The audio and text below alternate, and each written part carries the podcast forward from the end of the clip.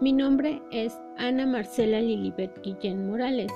Actualmente estudio el tercer semestre de la licenciatura en Pedagogía en la UNAM. Este podcast es un trabajo académico donde explicaré la importancia de la estadística en el quehacer educativo. Partimos de la premisa de que la estadística analiza conjuntos de individuos con ciertas características, grupos de personas de determinada edad, clase social, nivel educativo, entre otros para hacer una comparación y así poder identificar las diferencias de los mismos. La estadística toma importancia porque nos ayuda en la organización, identificación, recopilación, análisis e interpretación sobre datos educativos, con la posibilidad de generalizar nuestros resultados.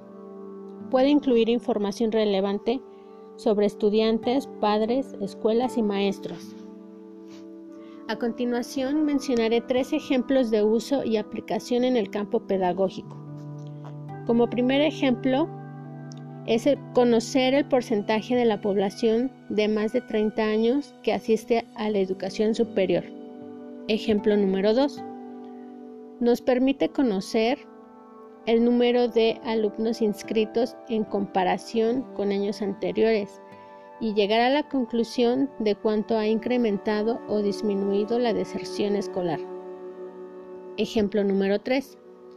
Dentro del aula se realizó una investigación entre un grupo de alumnos muestra, donde se encontraron situaciones diversas, ilustradas con claridad en expresiones escritas en el diario de clase, como cuáles expresiones. Ejemplo, los alumnos siempre llegan tarde, casi nadie hace la lectura, casi nadie participa. Los alumnos están esperando y deseando que se acabe la clase. El profesor siempre toma la iniciativa, por mencionar algunas.